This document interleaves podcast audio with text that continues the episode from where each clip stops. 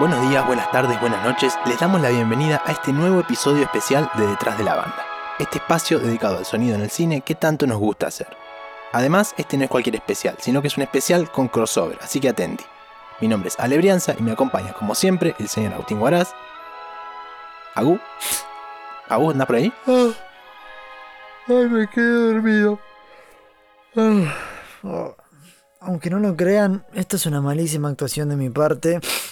Ah, pero tiene razón de ser. Así entramos en temática, ¿no? Con lo que nos depara hoy, que es... Y a ver la botonera. Detrás de los sueños. y, y para abarcar semejante temática, no estamos solos, ¿no? Ale, ¿lo soñé o dijiste crossover? Así es, vamos a estar colaborando con Sebastián Cassiani de Cine con S de Sonido. Hola chicos. Colega del Palo que también realiza unos análisis muy, muy interesantes y completos de los que somos fan. Lo volvemos a decir, cine con ese de sonido, así que invitamos enfáticamente... De hecho, nos pueden poner pausa ahora mismo.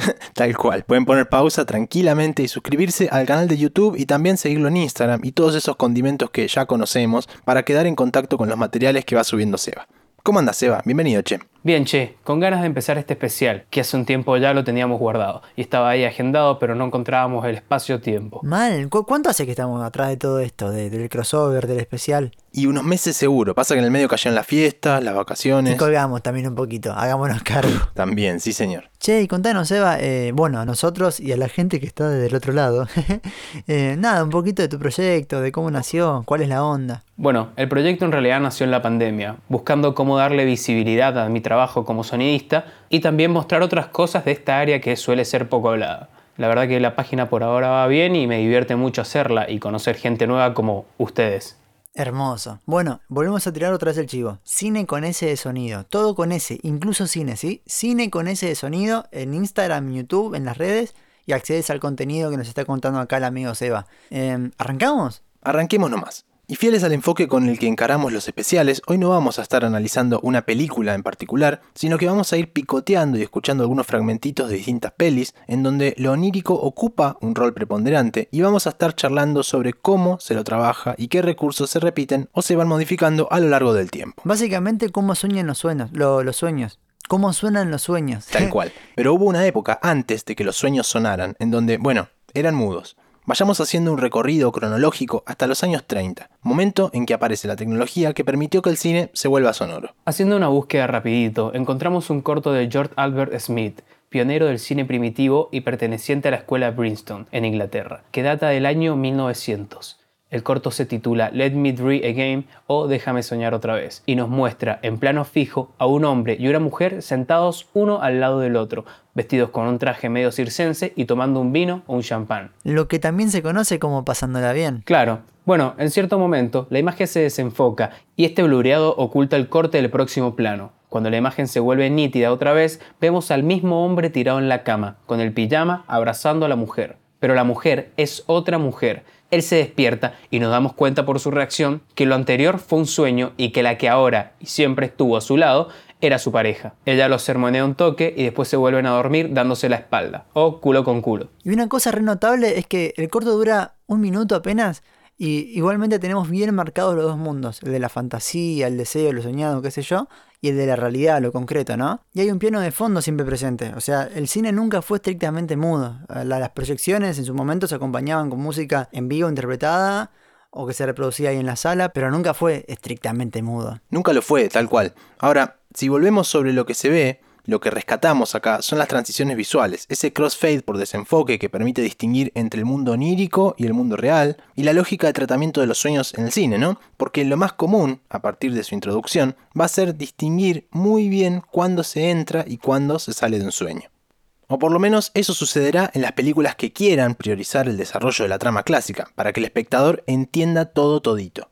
Después, por supuesto, va a haber otras pelis en las que la búsqueda pasa precisamente por volver ambigua la propia realidad hasta que vida y sueño son indistinguibles.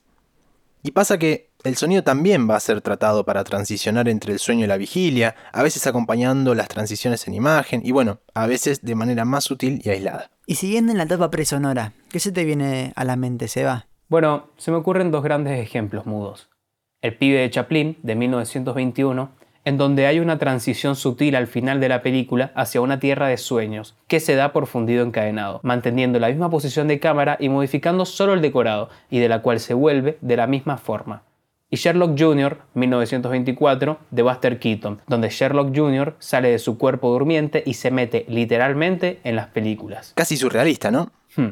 Y no es casualidad, ya que este movimiento de vanguardia fue uno de los que más seriamente trató el tema de los sueños en el arte. Es que básicamente lo que buscaban era ahondar en el subconsciente, en lo oculto de los sueños, lo que no es accesible de manera directa. Pretendían, y cito a Breton, gran exponente del movimiento surrealista, convertir las contradicciones de los sueños y la realidad en una realidad absoluta. ¿Y sabes qué decís Breton? Y pienso en Magritte, en Dalí, en Buñuel. Bueno, el decálogo de un estudiante de cine, hay que mencionar a Un perro andaluz. Claro, Un perro andaluz fue una peli que realizaron en conjunto Dalí y Buñuel allá por el año 1929, que fue un hito para el cine surrealista. Ya no tenemos un pasaje y una distinción precisa entre sueño y vigilia, sino que el mundo de la peli pareciera serlo todo a la vez. Y ahí está lo surrealista, esa indistinción, en darle a la fantasía la importancia que merece. Y a todo lo que vendrá después de que las vanguardias pierdan fuerza, podemos llamarlo cine onírico más que surrealista, que en realidad siguen tratando el mismo camino, pero ya sin pertenecer a este movimiento de principio de siglo. Se sigue diciendo, se, usa coloquialmente, ¿no? Cuando una peli, una dirección de foto, de sonido, se escapan un poquito de, de, la norma, como que uno dice, puede ser que está influenciado por el surrealismo. ¿Y qué sabés, no? Eso, es como que hay que tener cuidado con decirle a todo lo que es un poquito raro, un, un poquito más flayero, como esto es surrealismo. ¡Fua! El surrealismo. claro, porque eso sí que sería meter todo en una misma bolsa. Y siendo objetivos con esta idea, un perro andaluz sí es surrealista. Pero... Como el meme, ¿viste? Todo bien, pero... Y es que sí, tenemos un gran pero. Porque en lo que a nosotros nos atañe, no deja de ser una peli muda. Así que dejamos sentado el precedente, lo comentamos, porque Obvio no podríamos hablar de sueños sin mencionarla, pero seguimos para adelante. Y podríamos avanzar hasta encontrarnos con el queridísimo Alfred Hitchcock. El Alfredo. El gran Alfredo. En 1945 se estrena Spellbound, ya que no sabes quién laburó ahí. Mm, ¿Dalí? Pero claro, Alfredo dejó en manos de Dalí el diseño y la creación de la escena onírica que vemos en esta película. Ya las cuestiones del lenguaje cinematográfico que nos remiten hoy en día a los sueños están súper presentes acá. La verdad que, no, no comprendo cómo, cómo, no colapsó el mundo después de que dos potencias como esas se, se saludaran. Bueno, escuchemos cómo se entra y se sale de esa secuencia maravillosa. I can't make out just what sort of a place it was.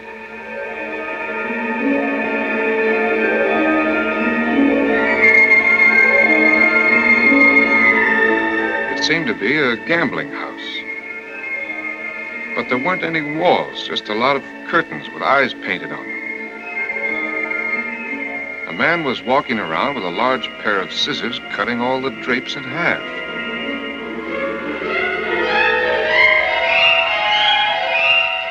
And then a girl came in with hardly anything on and started walking around the gambling room kissing everybody. She came to my table first. I was sitting there playing cards with a man who had a beard. I was dealing to him, and I turned up a seven of clubs. He said, That makes 21. I win. When he turned up his cards, they were blank. Just then, the proprietor came in and accused him of cheating. The proprietor yelled, This is my place, and if I catch you cheating again, I'll fix you. He was leaning over the sloping roof of a high building. Man with the beard. I yelled at him to watch out. Then he went over, slowly, with his feet in the air. And then I saw the proprietor again, the man in the mask. He was hiding behind a tall chimney, and he had a small wheel in his hand. I saw him drop the wheel on the roof.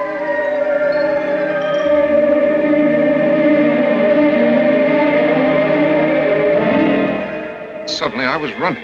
Then I heard something beating over my head. It was a great pair of wings. The wings chased me and almost caught up with me when I came to the bottom of the hill.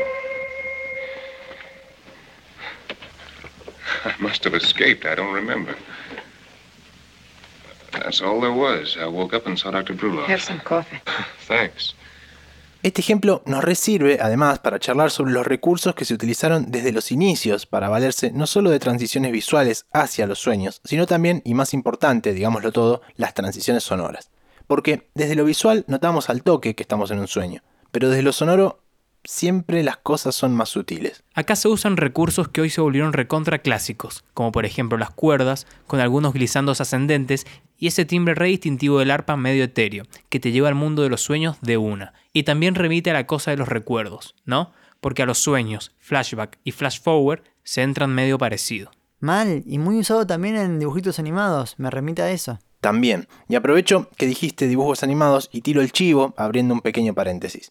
Si quieren más data sobre el sonido en animación, pueden escuchar el episodio que le dedicamos a la gran O Menino e O Mundo, peli brasileña del 2013, donde charlamos precisamente no sobre Mickey Mousing, Foley y algunas cositas más. Ahí está, y cierro el paréntesis. Está bueno que se vayan juntando los episodios, que, que la data se empiece a cruzar de formas lindas. Volviendo al punto, junto a las cuerdas siempre está presente el uso o la ausencia de, de reverbs, reverbs más o menos mojadas, digamos, o sea, potentes y, y procesadas. Конечно.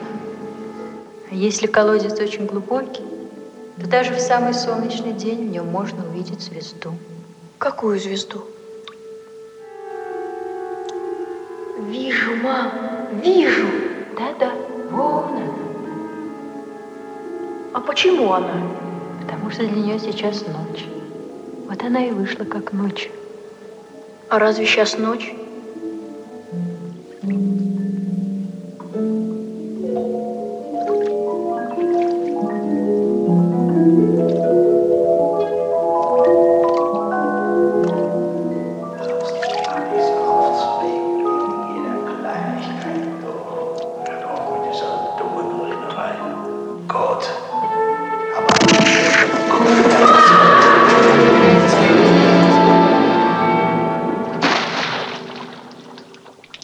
Escuchábamos recién un fragmentito de La infancia de Iván, ópera prima de nuestro ruso favorito, Andrei Tarkovsky. Si se puede meter un bocadillo, Pero por favor, El uso de la reverb es uno de los recursos más comunes y casi obligatorio, no solo en estas secuencias oníricas o pesadillescas, sino en general, porque permite acomodar los sonidos para que se integren de la mejor manera en los espacios en los que sonarán.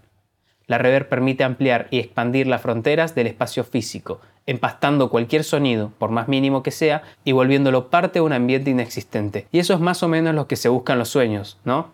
Dar la sensación de que nos estamos adentrando a un lugar que no se rigen por las leyes de nuestro mundo. Y asociado a la reverb tenemos el uso del eco. El eco en los sueños también es una cosa que se utiliza pero muchísimo. tal cual. Bueno, se me viene a la cabeza alguna escena de alguien en, en un espacio todo negro, como un limbo, gritando, y se escuchan las voces que rebotan, y en imagen aparecen muchas versiones del personaje.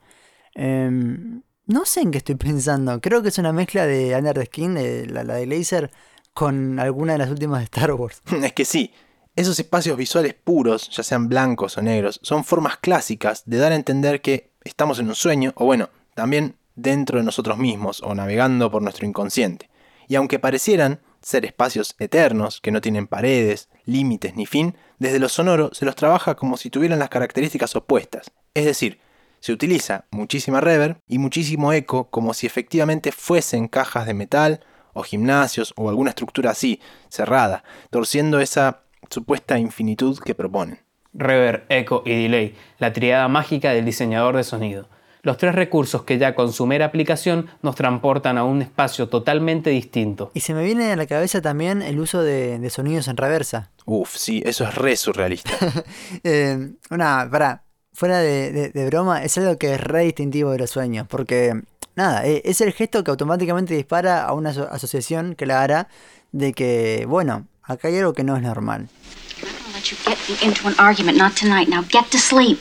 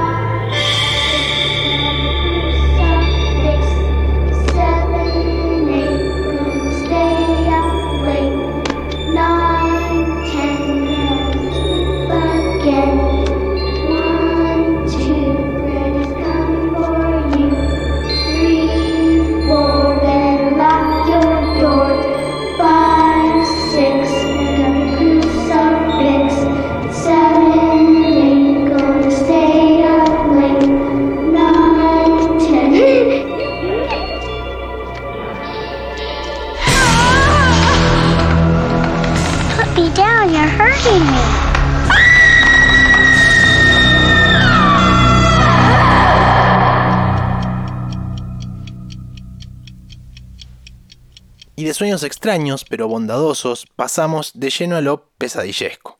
La verdad es que pesadillas en cine tenemos desde siempre, pero es en la década del 80 donde la asociación cine-pesadilla se vuelve muy muy fuerte, y es con la llegada de A Nightmare on Elm Street de Wes Craven. Acá la tradujeron como pesadilla en lo profundo de la noche, pero también en el barrio se la conoce como pesadilla, así a secas. Esta peli marca el nacimiento de uno de los monstruos más famosos del mundo e ícono de su década, Freddy Krueger. Acá sueño y vigilia se confunden, y a los que quedan enganchados en esa confusión, Freddy les mete un guantazo en la cara. Corta la bocha. re picante. Tenemos un tratamiento bastante apoyado en la música y que, bueno, cada vez que aparece Freddy o comienza una escena de persecución o, medio onírica, arrancan esos sintetizadores ochentosos que son súper reconocibles y que ya asociamos directamente con esa década. Y los sintetizadores no se usan únicamente para componer piezas musicales, sino que, que ta- también se, usan para, hacer sonidos que se asocian directamente a Freddy. Y nada, y está re bueno porque son sonidos que son sintéticos, que, que no tienen una fuente reconocible, y, y al fin y al cabo como que terminás separándolos de, este mundo, ¿no? Eh, como que suenan de, otro espacio, de otro ente. No sé, recuerdo el, el choque de, de las cuchillas de los dedos, ¿vieron? Eh, nada, el choque con paredes, con metales, y como que no sonaban a, a un choque naturalista, digamos, sino que era más parecido a alguna cuerda eléctrica o mecánica, como que tenía más que ver con un tiro láser de Star Wars, digamos. Y Freddy también tiene asociado un leitmotiv bastante peculiar.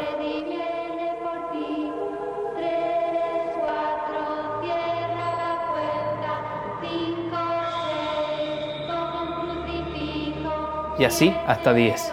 Y que en inglés rima y tiene un efecto aún más potente. Tal cual, a medida que avanza la peli, los pibes cada vez duermen menos, las pesadillas se empiezan a colar en el mundo real y la distinción que en los primeros sueños está bien marcada se empieza a borrar. Pesadilla es un hito en el cine de terror y onírico, aunque hoy no tenga el impacto que tuvo en su estreno. Pero retrocedamos unos años para poder seguir avanzando. Tomamos carrera, se podría decir. Tomamos carrera, eso. Volvamos a los 70, especialmente a 1977. Porque en ese año se estrena la inclasificable Eraserhead o Cabeza Borradora del único e inigualable, y bueno, me pongo de pie, David Lynch. Che, qué increíble. Hasta ahora no, no veníamos hablando de David Lynch. Impresionante.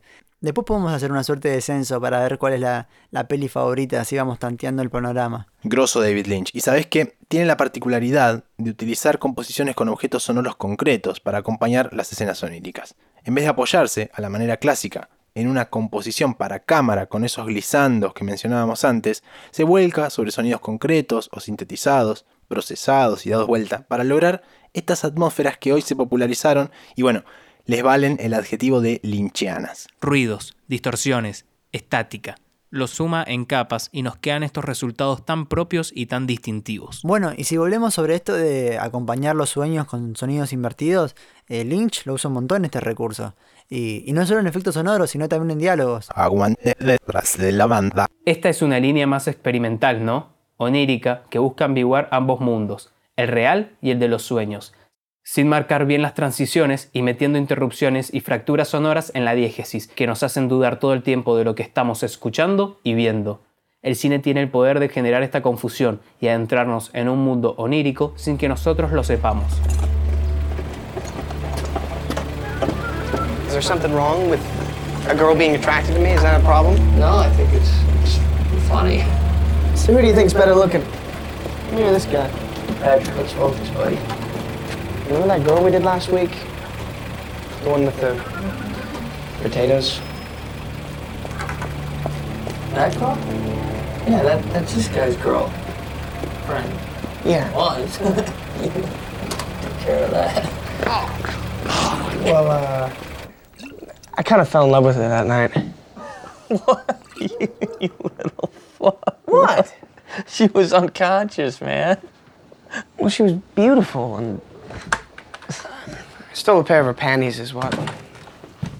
Y llegamos a los 2000. Pasamos la revolución de Internet, Matrix, Lynch y toda la apertura y el cambio de paradigma que significaron los, los 90 ¿no? en, en el mundo. Y escuchamos recién un fragmentito de Eternal Sunshine of a Spotless Mind, película de 2004 dirigida por Michel Gondry. Eterno resplandor de una mente sin recuerdos. Esa misma, donde se hace un trabajo muy curioso con las reverbs y los planos sonoros. Claro, lo que se hace acá es lo contrario de lo que mencionábamos antes. Digo, se quita la reverb para que algunos sonidos queden secos, como se dice en la jerga, o sea, sin procesar, así crudos, ca- casi como, como fueron grabados, y desentonan así en cómo suele sonar el resto del sueño. Por ejemplo, una pelota de básquet que se pica en una cancha y apenas se escucha el rebote. O sea, en realidad debería escucharse un montón de rebotes, muchísimos. Y sin embargo eso no sucede. Y nuestro cerebro ve la pelota y dice, epa, acá hay algo raro. Y bueno, esa conmoción también sirve para dar eh, a entender de que se está en un sueño. Bueno, el laburo de separación de planos sonoros de esta película es excelente. Lo que logran estos sonidos aislados que rompen el caudal sonoro es dejar en evidencia y demarcar la coexistencia de dos puntos de escucha simultáneos en la misma escena. Básicamente, el mundo que Jim Carrey está soñando, imaginando, y lo que está sucediendo al mismo tiempo por fuera de ese sueño, en la realidad. Y ya que estamos podemos aprovechar para definir al plano sonoro. De una, viene justo. Cuando hablamos de un plano sonoro nos referimos a la disposición espacial dentro del universo sonoro de una peli. Por ejemplo, si escuchamos algo caerse con bastante reverb, recortado en agudos y con una amplitud baja, nuestra percepción automáticamente nos dice, che, esto está lejos. Y en cambio, si es al revés, gran amplitud, el espectro completo y falta de reverb, nuestra percepción nos dice, esto es cerca. Claro, bueno, y en Eterno Resplandor o Eternal Sunshine, escuchamos lo que sucede en ese sueño, en ese recuerdo, con la construcción sonora verosímil de ese lugar, al mismo tiempo que escuchamos lo que está pasando alrededor del personaje que está soñando, con estos empleados haciendo polonqui alrededor del soñante. Es muy loco porque es muy efectista a la vez que logra un efecto renatural. ¿A quién no le ha pasado de meter sonidos externos en un determinado sueño, no? Uf, a mí siempre se me meten las alarmas en mis sueños. Bueno, nobleza obliga, a que no saben quién tiene un video analizando paso a paso el sonido de Eterno Resplandor. Nada más ni nada menos que nuestro invitado estrella, ¿no es así se va? Pero por supuesto, viejo. Hablo un poquito de planos sonoros, de sonidos dados vueltas, distorsiones, recuerdos y un poquito de todo lo que hemos estado hablando. Maravilloso. Pásense por el canal de YouTube de cine si les copa la peli, que el análisis está muy bueno. ¿Qué les parece si cerramos este episodio en sueño con algunos clichecitos? Hacemos memoria y tiramos cada uno una escenita sobre la mesa. Dale. Venga. Yo de entrada traigo una comedia ligerita que supo ser una de mis pelis favoritas cuando era chiquito. Escuchemos cómo en Happy Gilmore Adam Sandler entra en un sueño. Va, empieza a fabular, porque es un sueño no de sueño sino de deseo, es lo que él quiere que pase. El tipo cierra los ojos y hace fuerza para imaginarlo. Think of a place that's really perfect. Your own happy place. Go there, and all your anger will just disappear. Then putt. Happy place. Happy place. Your happy place. thank you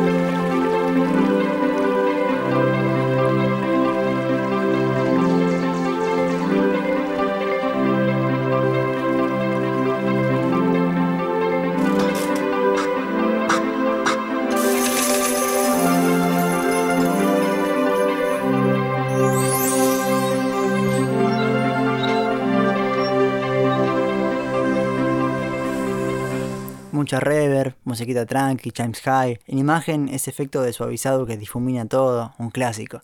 Y bueno, yo del plato principal traigo una de terror, Midsommar. Uf, peliculón, alto miedo, me encantó. ¿Y quién te dice que, que estemos hablando de esa peli en algún momento?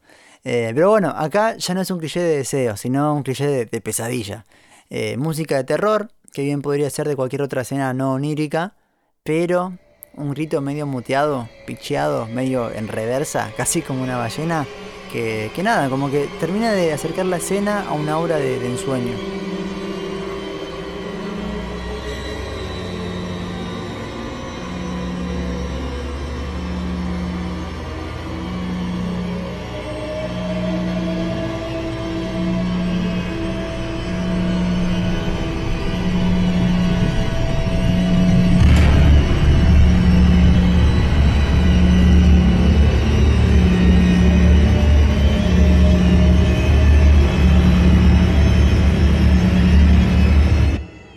Re clichécito. Tremendo.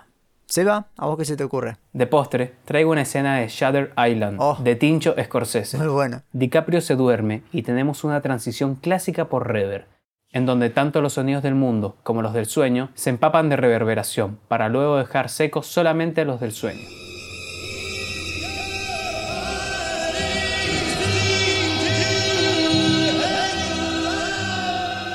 I found a whole stack of these, Teddy. Jesus, are you ever sober anymore? He killed a lot of people in the war. Is that why you drink? Are you real? No. She's still here. Who? Rachel? She never left. Hay un cambio de música diegética con rever a una extradiegética sin rever y cuando Michelle Williams le comenta sobre una cabaña, desde los sonoros se nos traslada ahí y empezamos a escuchar grillos, vientos, hojas. Remember when we stayed in the cabin in the summer, Teddy? We were so happy. Please. Please, I need to hold on. Can you- Just a little bit longer. Oh, God, Teddy. please. You have to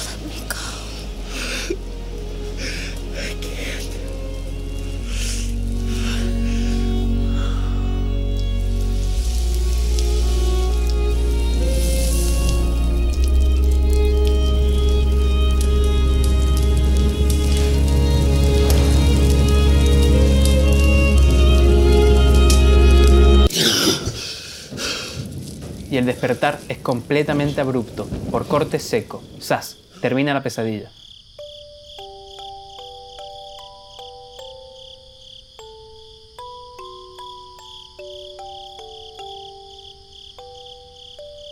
Y así terminamos este segundo especial. Y nuestra primera colaboración. Les queremos agradecer a quienes nos escuchan del otro lado y a vos, Seba, unas gracias especiales por pasarte por acá, compartirnos esta data que es más que interesante. No, che, gracias a ustedes, de verdad, por abrir el espacio. Y los espero para charlar un ratito en mi canal. Pero por supuesto, chiques, se van ya mismo a seguir a Cine con ese sonido en Instagram y en YouTube. Porque si no nos apoyamos entre nosotros, no, no va a venir Roberto Spotify con un bolsón lleno de plata a darnos de comer. Así que eso, tejamos lazos, armemos redes, gente, que, que ahí está lo lindo de todo esto. Como me gusta decir, con lo colaborativo por delante como bandera, que es más fácil el camino si nos apoyamos. Y también, como siempre, les agradecemos a Mate Armendaris, que transmuta en tinta digital la esencia de cada episodio, y a Fede Bianchetti y a Gonza Danuntis, guionistas y productores de este podcast llamado Detrás de la Banda. Cuídense, que tengan un buen comienzo de año y nos vemos ya en el formato tradicional en el próximo episodio. Y recuerden que nos encuentran en las redes como arroba detrás-banda, tanto en Instagram como en Twitter. Claro que sí. Soy Alebrianza, completan la Agustín Guaraz y en este episodio especial también Sebas Casiani. Gracias por escuchar, que sueñen con los angelitos, o bueno, cuidado con lo que sueñan, y hasta la próxima.